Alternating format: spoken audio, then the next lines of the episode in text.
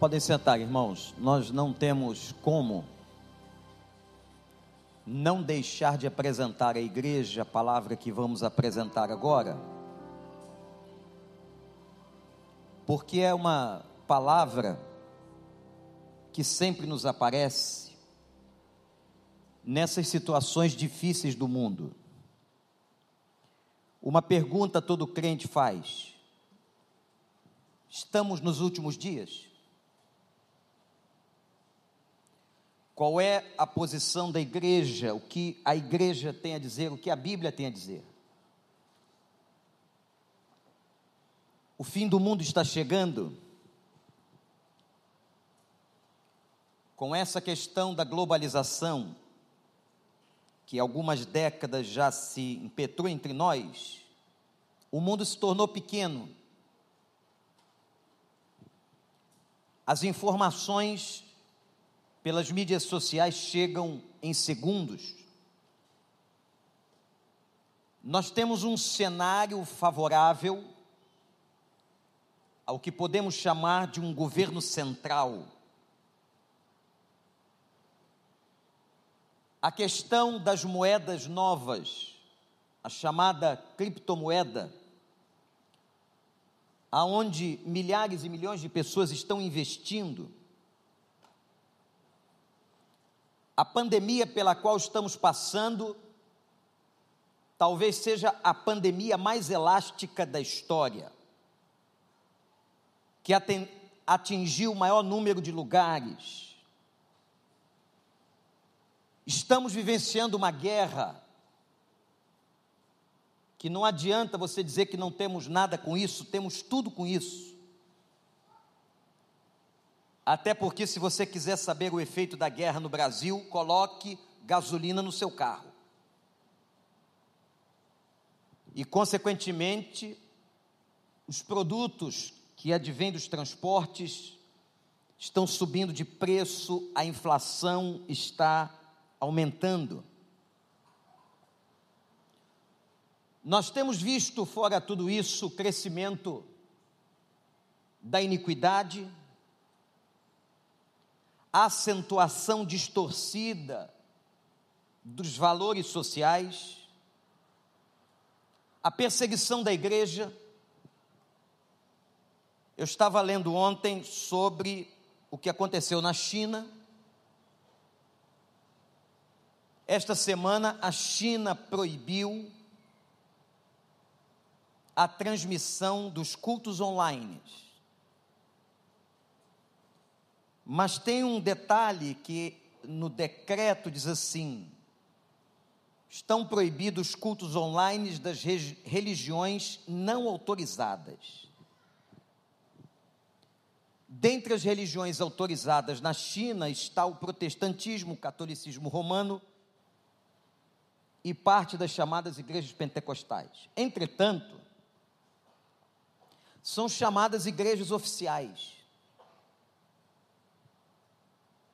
Em que, via de regra, dentro do culto há um agente do governo. As pessoas, os pastores não podem pregar, por exemplo, sobre ressurreição, milagres. E é por esta razão que muitos vão para a chamada igreja subterrânea ou a igreja não oficial. Há dez anos atrás, aproximadamente, estimava-se que na igreja subterrânea chinesa haviam mais de 200 milhões de crentes. Muito interessante isso. A perseguição da igreja continua. Quando eles dizem que haveria um movimento em que igrejas não poderiam fazer transmissões online, igrejas não oficializadas, é claro que há toda uma ideia de controle. Catástrofes naturais. Enfim, são muitos aspectos no mundo moderno, nos dias de hoje, que nos levam à ideia, à pergunta teológica: Jesus está voltando, nós estamos nos últimos dias? Pregar sobre isso não é fácil. Estima-se que 25% dos textos da Bíblia são escatológicos. Isto é, falam do final dos tempos. Os textos escatológicos estão espalhados por várias passagens bíblicas. Não são fáceis de interpretação, por isso que é muito difícil você ouvir pregações sobre o final dos tempos. Não são textos fáceis. Alguns autores acreditam que, por exemplo, as 70 semanas de Daniel, que são textos escatológicos, das 70 semanas, 69 já se cumpriram. Nós temos muita produção no campo da escatologia. Escatos, final, é o estudo do final dos tempos. Mas nós precisamos de uma interpretação, irmãos, equilibrada. Por quê? Não é fácil. Se a igreja não atenta para a volta de Jesus, ela se torna uma igreja temporal e voltada para um viés social em que a sua atuação é uma atuação social, é uma atuação política, é uma atuação de assistência à sociedade. Isso é ruim? Não. Mas a igreja não pode ter apenas o papel temporal, social. Pregar sobre escatologia ou sobre a volta de Jesus é fundamental para o equilíbrio da igreja. Muitos querem fazer da igreja, há muitos púlpitos no Brasil e fora do Brasil, em que a igreja se tornou uma instituição e uma organização apenas para esse tempo e uma organização social de ação social. Sim, a igreja tem um papel social fundamental e relevante no Brasil. Nós temos aqui em nossa igreja uma atuação social vastíssima. No Centro de Cuidado Humano e no Centro de Ação Social em Vargem Grande.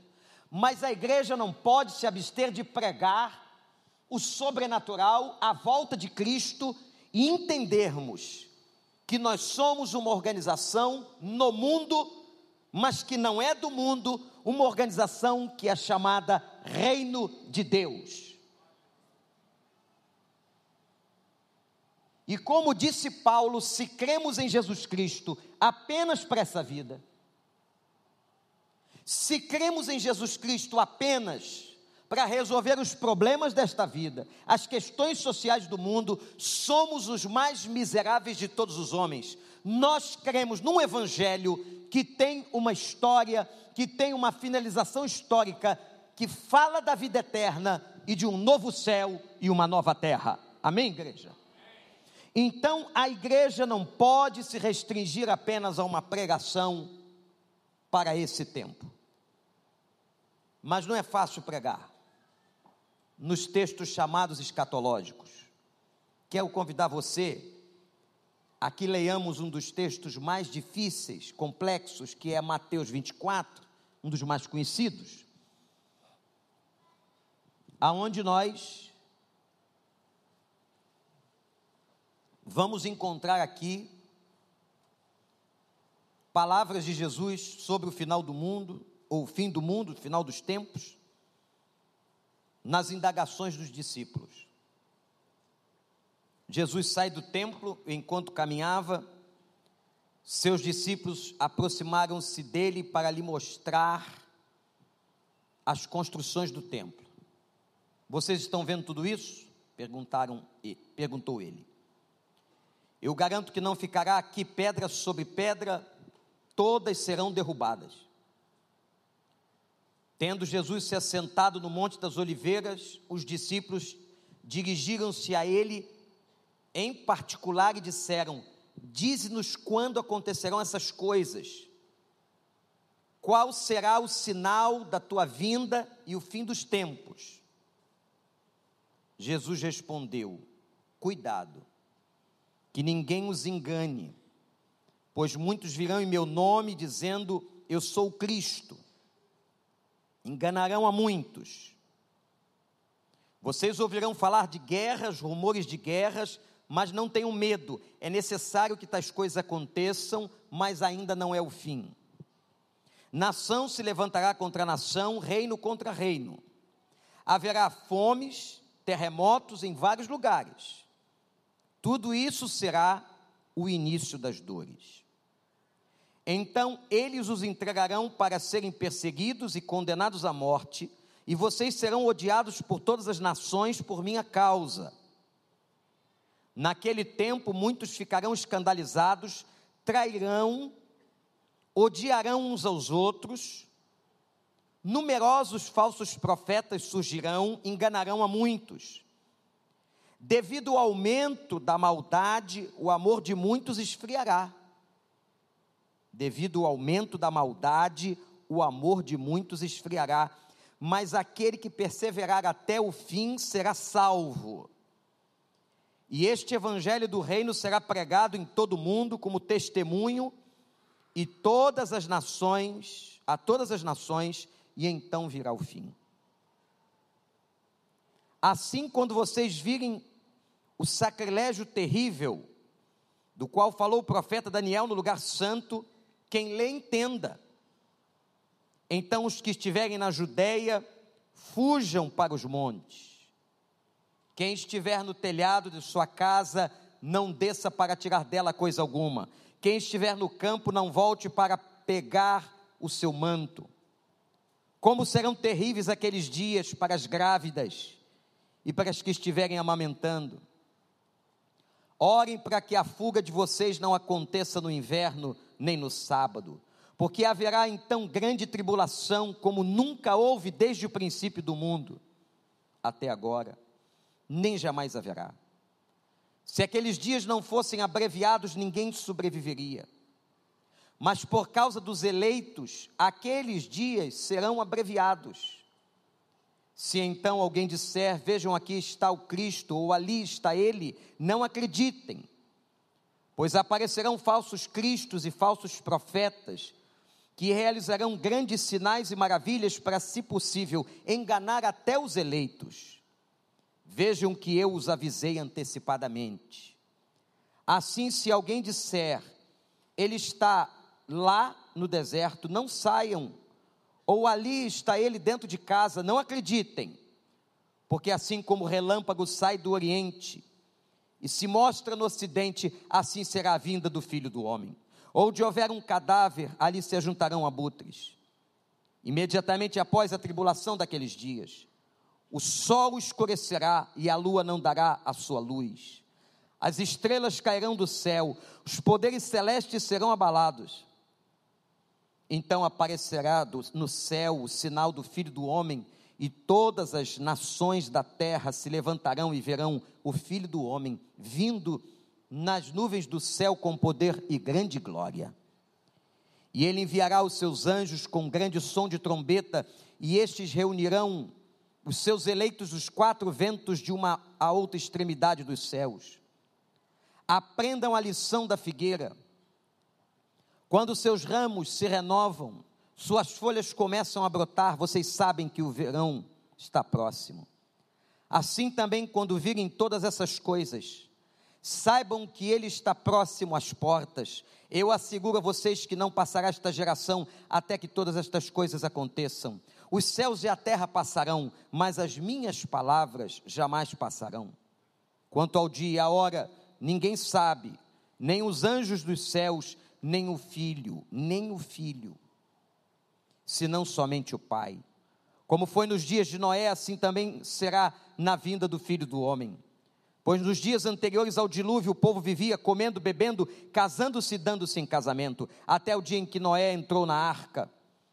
E eles nada perceberam até que veio o dilúvio e os levou a todos. Assim acontecerá na vinda do filho do homem, pois homens estarão no campo, um será levado e outro deixado. Duas mulheres estarão trabalhando no moinho, uma será levada e a outra deixada. Portanto, vigiem, porque vocês não sabem em que dia virá o seu Senhor. Vocês não sabem em que dia virá o seu Senhor. Esse texto é difícil, porque os estudiosos da Bíblia acreditam que Jesus está aqui falando de duas coisas. Ele está trazendo palavras proféticas sobre o fim do mundo, a volta de Cristo, a volta dele. Mas ele está falando também sobre a destruição de Jerusalém no ano 70, sob a liderança do imperador Tito. Então há versículos que são proféticos para os anos 70, que viriam a seguir, décadas a seguir. Mas ele está falando sobre o fim desta era, o final dos tempos. Eu quero para tornar a nossa reflexão didática, enfatizar cinco pontos. E dizer aos irmãos que é impossível, em 40 minutos, fazer uma exegese desse texto. E é muito difícil para qualquer pastor ou teólogo interpretar os mistérios da escatologia. Muito difícil. pela complexidade, mas algumas coisas nós podemos pontuar. Primeiro, Jesus voltará. Jesus voltará. A igreja precisa pregar sobre isso, para que ela não se torne uma instituição, como eu disse, temporal e social apenas. Esse dia será glorioso, aonde nós temos que ansiar por esse dia, será indescritível, de uma alegria incomparável, será um dia de triunfo, um dia tremendo, um dia de vitória. Maranata, ora vem, Senhor Jesus. Se nós esperamos em Cristo apenas para esta vida, como disse Paulo, e eu repito, seremos os mais miseráveis de todos os seres humanos. Mas nós cremos na volta de Cristo. Nós cremos que esse estado e esta ordem findará e uma nova ordem será estabelecida. Haverá um novo céu, uma nova terra, uma nova existência. Você crê nisso? Repita: Maranata. Ora vem, Senhor Jesus. De novo, Maranata. Ora vem, Senhor Jesus. Portanto, a segunda vinda de Cristo, para quem é crente, ela acontecerá. Nós estamos aguardando. E ao ler Apocalipse, esse dia triunfal, onde todo joelho se dobrará, toda língua vai confessar, toda lágrima será enxugada, essa ordem estadual, essa ordem existencial será terminada e nós receberemos o um novo céu e uma nova terra, creia nisso. Segundo aspecto, por que que ele voltará? Qual é ou quais são os propósitos da sua segunda vinda? Eu vou mencionar apenas dois. O estabelecimento do novo, a nova ordem, tudo que o pecado destruiu, tudo que o pecado manchou, será encerrado haverá o resgate da ideia original de Deus para o ser humano, a vida que o Senhor projetou para nós se estabelecerá? A chegada do chamado novo céu e da nova terra. Toda a ordem que vemos, inclusive da natureza, será abalada e terminada. O outro propósito é o juízo de Deus. Tem muita, muita gente que eu já ouvi dizer que não gosta de pregações que falam do juízo de Deus. É muito bom ouvir pregações sobre a graça, sobre o amor, sobre a misericórdia, mas o Deus que é justiça exercerá juízo. A maldade será encerrada na segunda vinda de Cristo. A justiça de Deus se estabelecerá as trevas desaparecerão, os poderes malignos cairão por terra, Satanás, o demônio e todos os seus príncipes serão acorrentados e definitivamente destruídos. Portanto, haverá juízo, e haverá uma separação eterna. A Bíblia fala disso por mais que seja incômodo,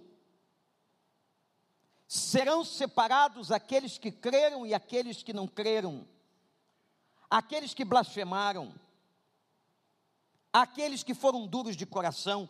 É por isso que temos que continuar pregando, pregando, pregando e evangelizando para que o Espírito Santo convença essas pessoas. Não há nada mais terrível do que saber que há uma pessoa que não tem a Cristo e ela está condenada à perdição eterna. Portanto, ele virá para estabelecer uma nova ordem e ele virá para estabelecer juízo. Terceiro, vamos falar de alguns aspectos sobre a segunda vinda de Cristo que estão em Mateus e estão na palavra.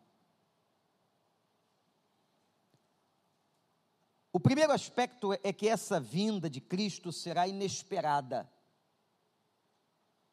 Mateus 24, 36 a 42, nós lemos, como nos dias de Noé, onde ninguém cria, ninguém acreditava, debochavam daquele velho construindo aquele barco no meio do nada, casavam-se, davam-se em casamento, viviam normalmente, até que veio o dilúvio. Foi isso que Jesus disse. A vinda de Cristo será inesperada, por quê, gente? Olhem para cá e guardem isso no coração. Por causa da incredulidade. O homem moderno, contemporâneo, se torna cada vez mais incrédulo, cético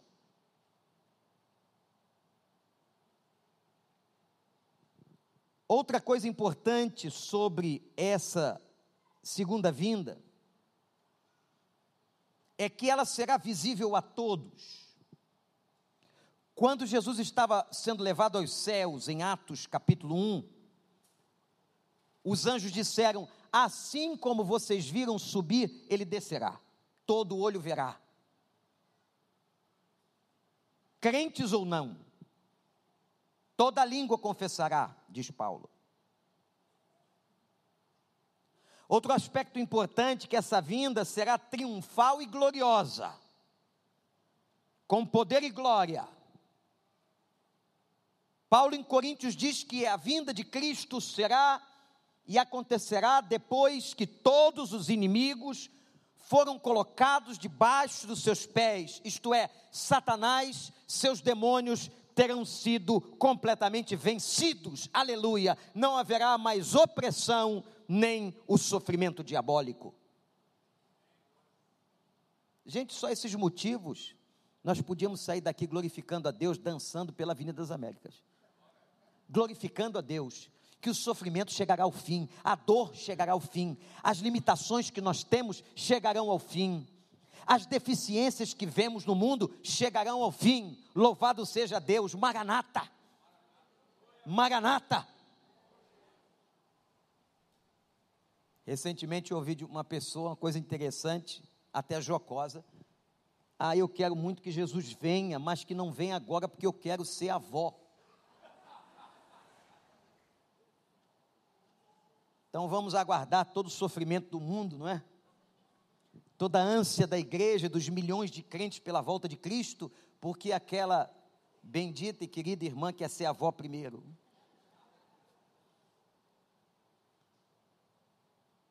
A Bíblia diz que essa volta será cercada pelos anjos, o que nos faz imaginar um espetáculo angelical, sobrenatural de poder, de majestade e de glória. A volta do Senhor Jesus será triunfal, será visível, será inesperada, disse o Senhor. Quarto aspecto, Por que a demora?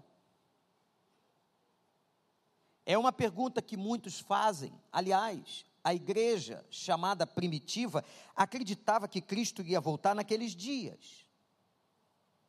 Olha como você precisa, nós precisamos estudar a Bíblia para entender. Por isso, a igreja chamada primitiva vendia suas propriedades e distribuía os bens. Havia um entendimento de que Cristo voltaria naqueles dias. Eles não compreenderam a escatologia como algo de médio ou longo prazo, compreenderam a escatologia como algo imediato. A carta aos Tessalonicenses é uma carta de Paulo onde isso é demonstrado. O próprio apóstolo Paulo acreditava, no início do seu pensamento, que Jesus voltaria para aqueles dias. A igreja primitiva também. Depois aconteceu o que é chamado de repensar da escatologia e o entendimento de que não era para aqueles dias, mas porque eles pensavam assim, vendiam suas propriedades. Qual era o sentido de alguém ter casas, ou propriedades, ou fazendas? Vamos vender tudo, matar a fome de quem está com fome agora que Cristo está voltando.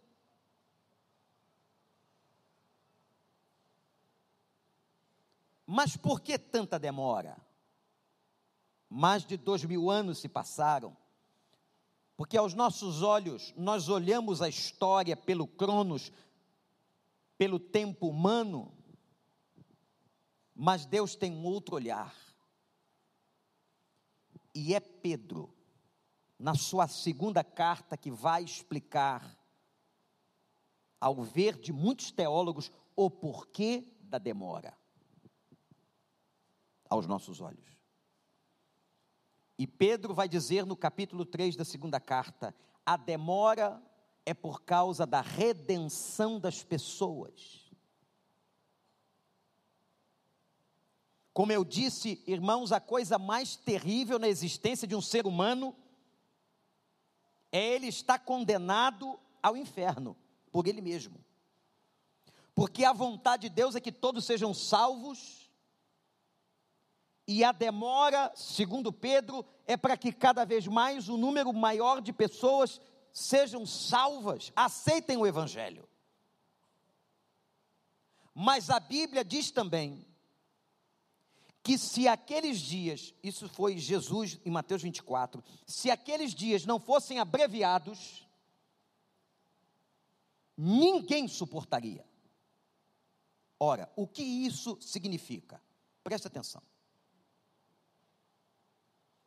A Bíblia, quando você lê a Bíblia, a Bíblia não promete uma melhora da vida, das circunstâncias e da sociedade no decorrer dos próximos anos. A Bíblia não promete que 2030 será melhor que a década de 20, nem que a de 40, nem que a de 50. A Bíblia apresenta uma deteriorização constante da sociedade. O amor se esfriando.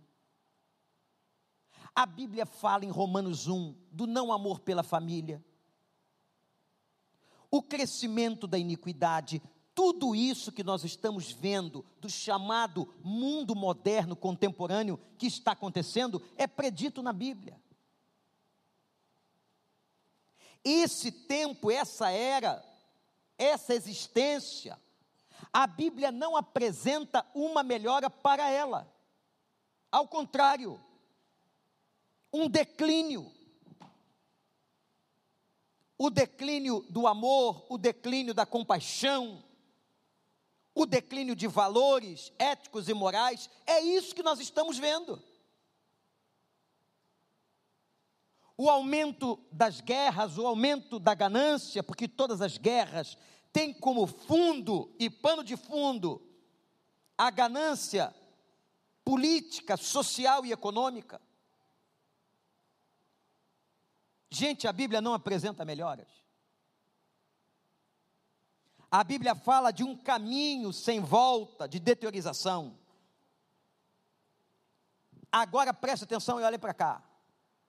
Um tema que eu não tenho como abordar agora, mas lhes digo: não tenho como abordar agora, não é só por falta de tempo. Até porque lhes confesso uma dificuldade de entendimento. Quem tocou sobre isso no púlpito desta igreja há anos atrás foi o pastor Russell Shedd, a quem reputo uma das maiores autoridades que eu já conheci, bíblicas, na história. Quando ele fala da apostasia. O apóstata o apóstata é um crente que foi e não voltou. Não consigo entender.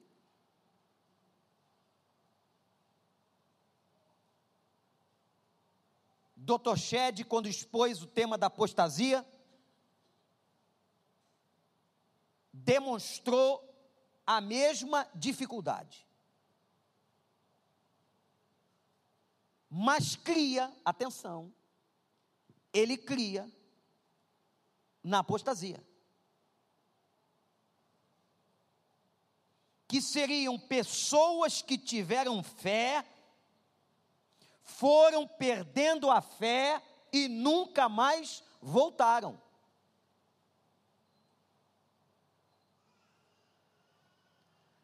Talvez isto explique o que Jesus está dizendo, o que a Bíblia diz, se aqueles dias não fossem abreviados,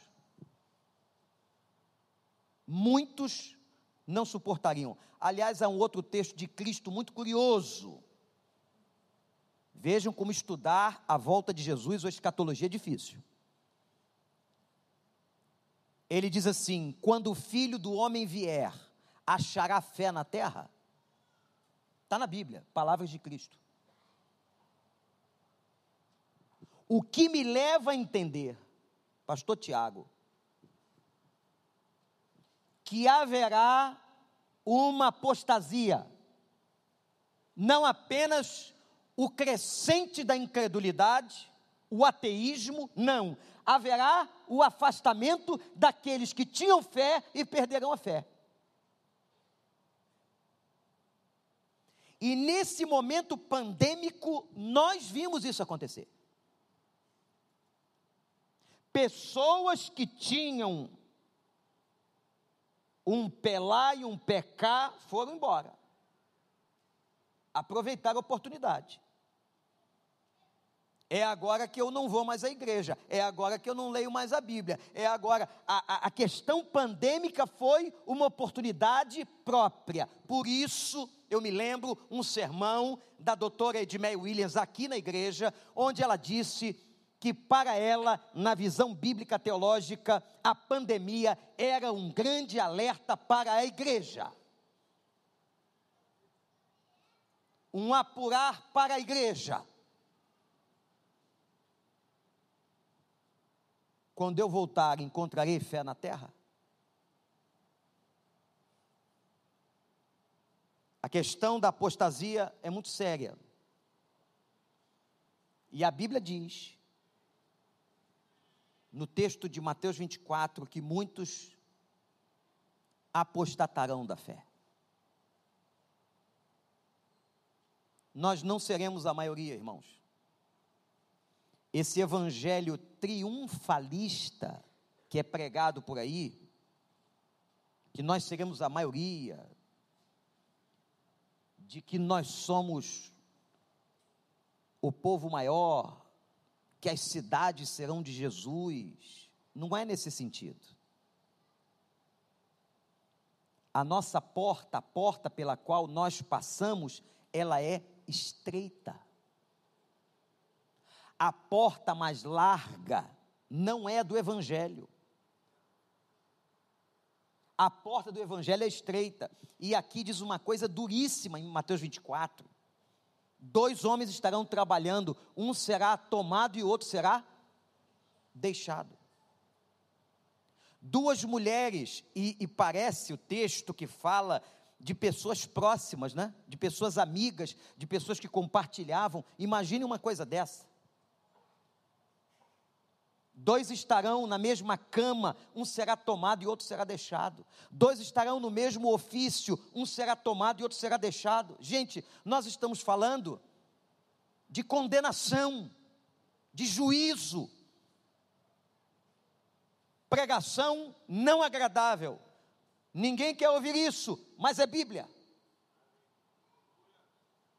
A segunda volta de Cristo tem que ser pregada, mas uma coisa é verdade: para aqueles que creem, para aqueles que estão firmes na fé, para aqueles que são do Senhor, estão conscientes da revelação do Senhor e amam a vida do Senhor, esse dia é maravilhoso, é triunfal e nós almejamos por esse dia.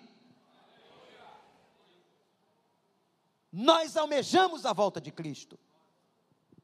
Não temos medo da volta de Cristo queremos a volta de Cristo, porque será o fim desta era de sofrimento. Não haverá mais guerra, não haverá mais rumores de guerra, não haverá doença, não haverá mais câncer, não haverá mais pobreza, não haverá mais limitações, não haverá mais miséria humana, não haverá mais miséria social. Ele será o nosso governante, não haverá mais eleições, ele será o nosso presidente para sempre, o nosso Senhor, e toda a terra estabilizada em justiça como foi planejado desde a fundação do mundo.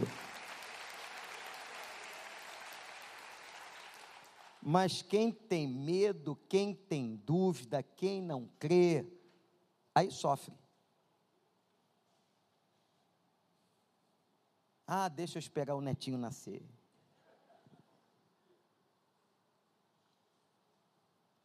O quinto e último ponto Eu quero falar de Mateus 24, algumas coisinhas que estão aqui no texto, alguns eventos que precederão o fim. Quando eu terminei o culto das nove, algumas pessoas vieram falar comigo, pastor, tem que continuar. Pastor, tem muito texto, pastor, tem que fazer uma série. Concorda, né? Eu volto a dizer o quanto é complexo o estudo da escatologia. Por isso que vocês ouvem poucas pregações. E, e detalhe, irmãos, tem muita bobagem na internet, de todo tipo.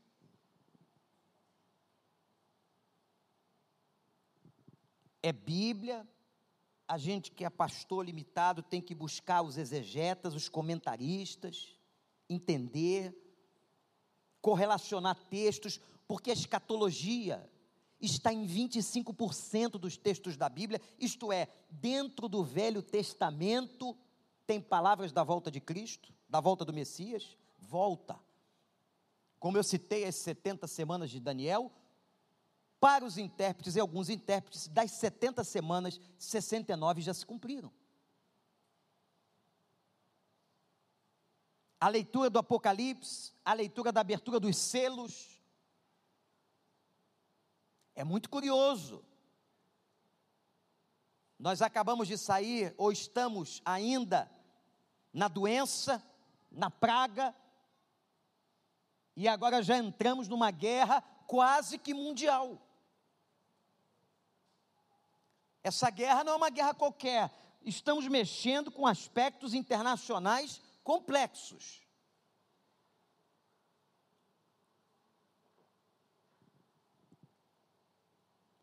Vamos a alguns eventos de Mateus 24. Diz que haverá um abalo da natureza. Pedro fala sobre um fogo que cairá sobre a terra. Mateus fala de terremotos e a gente coloca agora terremotos barra tsunamis, porque quando os terremotos acontecem no fundo do mar e placas tectônicas são mexidas, vai provocar tsunami. Semana passada o Japão teve um terremoto de sete pontos e houve alerta de tsunami. Nós tivemos recentemente terremoto até no Brasil, no Nordeste do Brasil. Mas a Itália, Haiti, Chile, Turquia, lugares comuns de terremotos. Poderes celestiais serão abalados. Agora, deixe-me dizer uma outra coisa que também era da teologia de interpretação do pastor Rousseau Shedd. Como eu disse, é quem respeito muito. Nas suas ideias, ele que hoje já está com o Senhor. Muitos teólogos creem que a Terra, como planeta, não será destruída, será restaurada. Havia uma ideia grega, e lembrem-se que o Novo Testamento é escrito debaixo, no primeiro século, de uma ideia filosófica grega, de que o céu era um lugar imaterializado, quer dizer, não havia matéria, não havia nada físico no céu. Isso é ideia grega. Mas quando você vai para a Bíblia, você vê algo um pouco diferente. Porque 1 Coríntios capítulo 15 diz que nós vamos ter um novo corpo.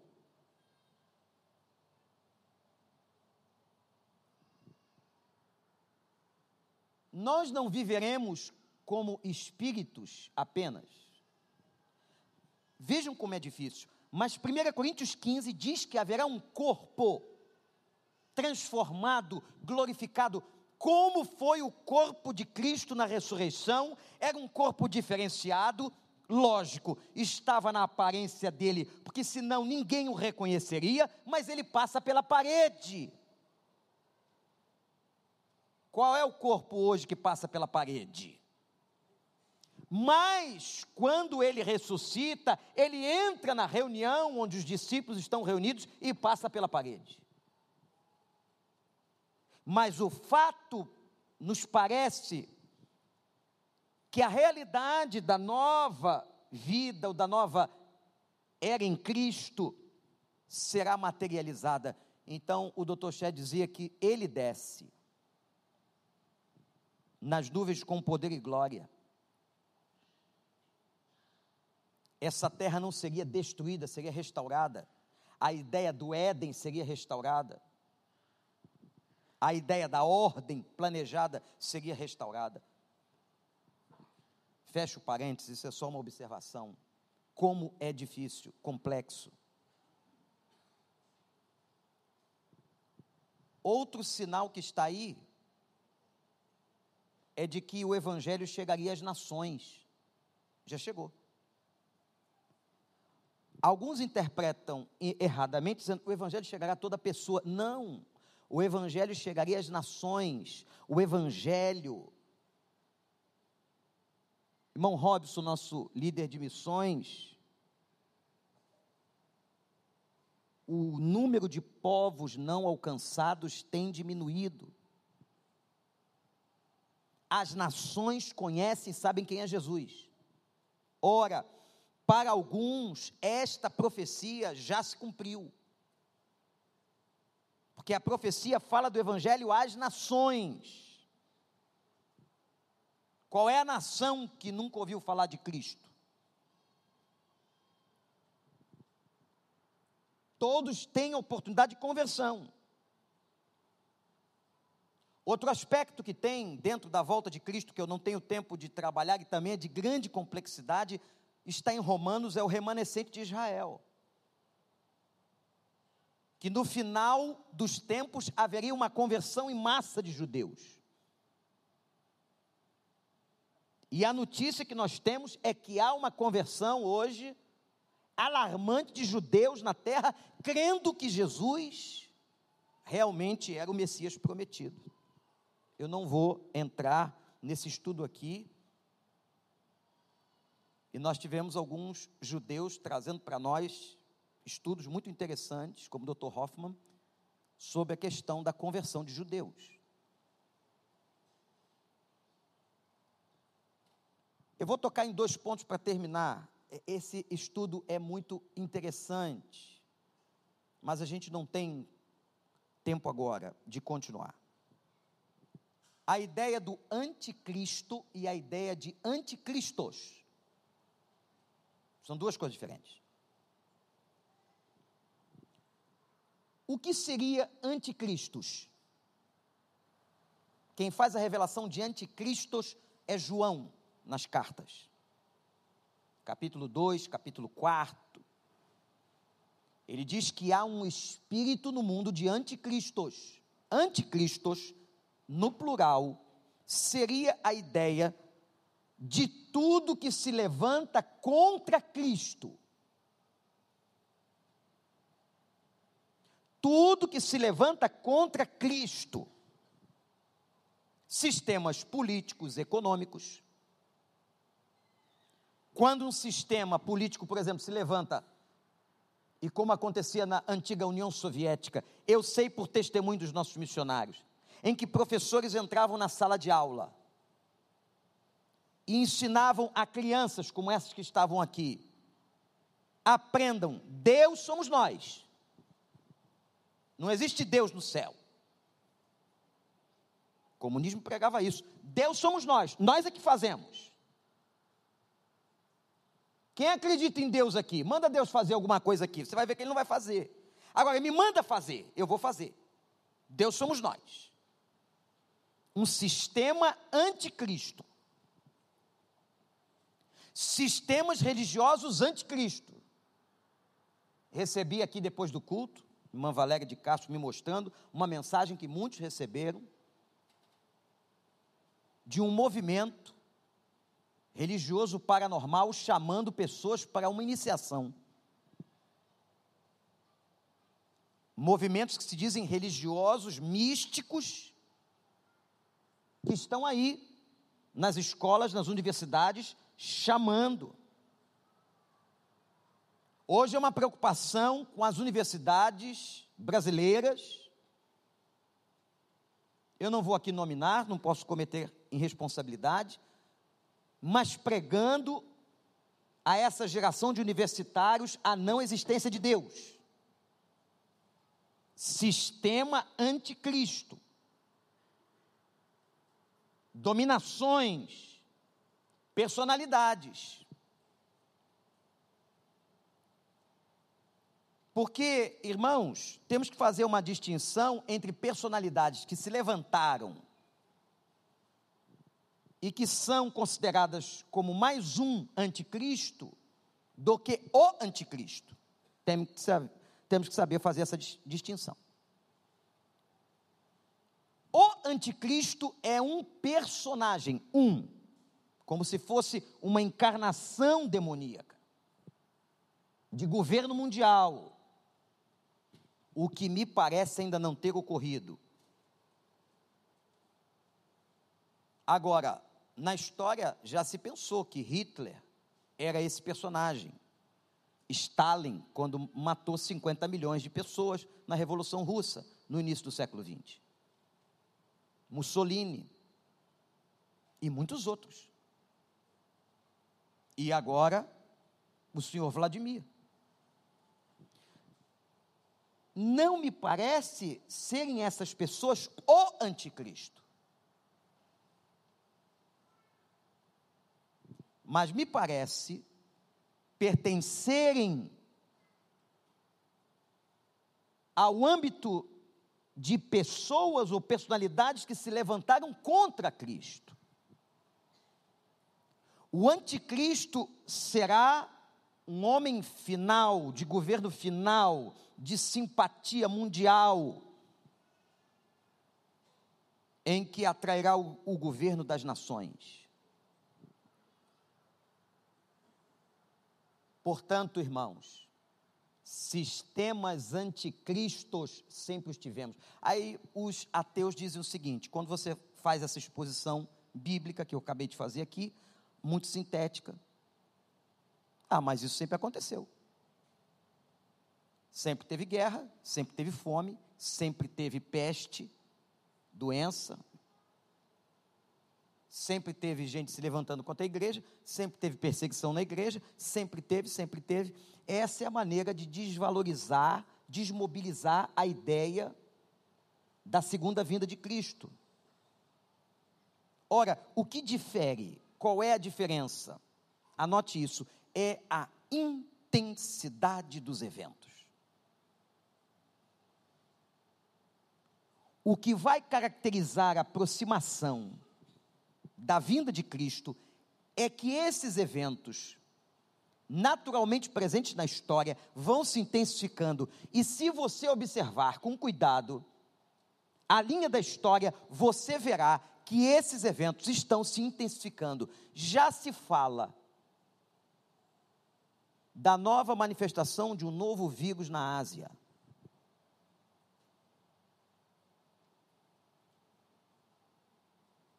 Irmãos,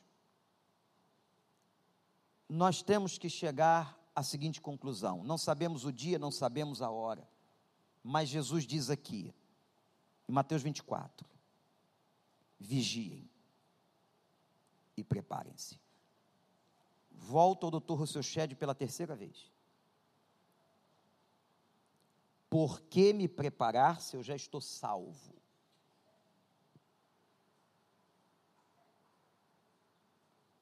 O que é que ele quer dizer. Vigiem, Mateus 24, preparem-se. Lembro daquele texto do Velho Testamento: prepara-te, Israel, para te encontrares com teu Deus. Vou trazer um outro texto de Pedro. Santificai-vos, sem a santificação, ninguém verá o Senhor. Vejam como as coisas são complexas, como as revelações. Elas estão interligadas, são difíceis. O fato é, e eu quero terminar, concluir, dizendo duas coisas. A primeira é que nós, como igreja, quem é crente, acredita e tem fé que ele voltará ele voltará, colocará fim a esta era, será inaugurado um novo tempo. Ou como Paulo diz, somos os mais desgraçados de todos, os mais enganados de todos, ele voltará, estabelecerá uma nova ordem na história, receberemos novos corpos, haverá um novo governo, aonde Cristo estará sentado no trono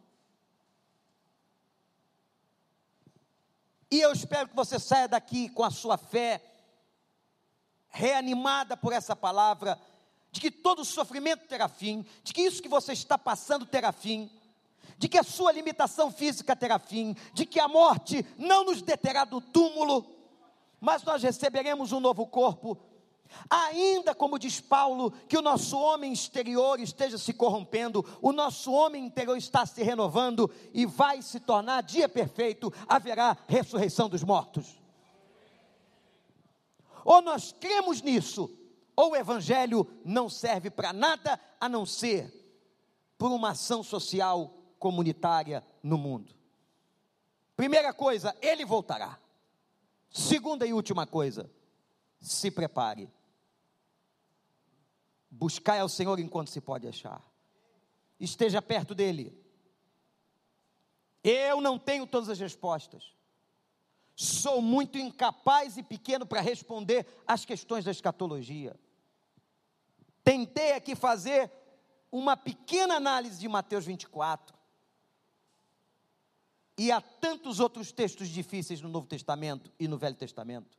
Mas a verdade é, ele voltará e precisa encontrar, como diz o texto, uma noiva ataviada, preparada, uma igreja pronta, uma pessoa que possa escutar Vinde benditos de meu Pai e possuam por herança o reino que para vós está preparado desde a fundação do mundo.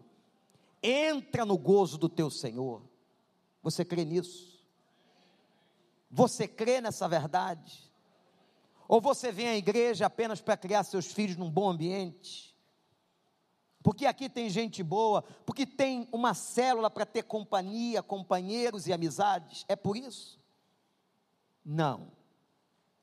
Nós cremos na volta de Cristo, na igreja triunfante, no arrebatamento da igreja, nós cremos no juízo de Deus, nós cremos que o mal será derrotado, nós cremos no novo corpo, nós cremos na vida eterna. Que Deus nos abençoe, nos enche o coração de fé.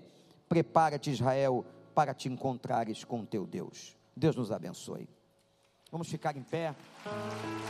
Irmãos, são muitas questões envolvendo essa área. Estudem, leiam a Bíblia com cuidado busquem. Que Deus nos abençoe. Que Deus nos abençoe.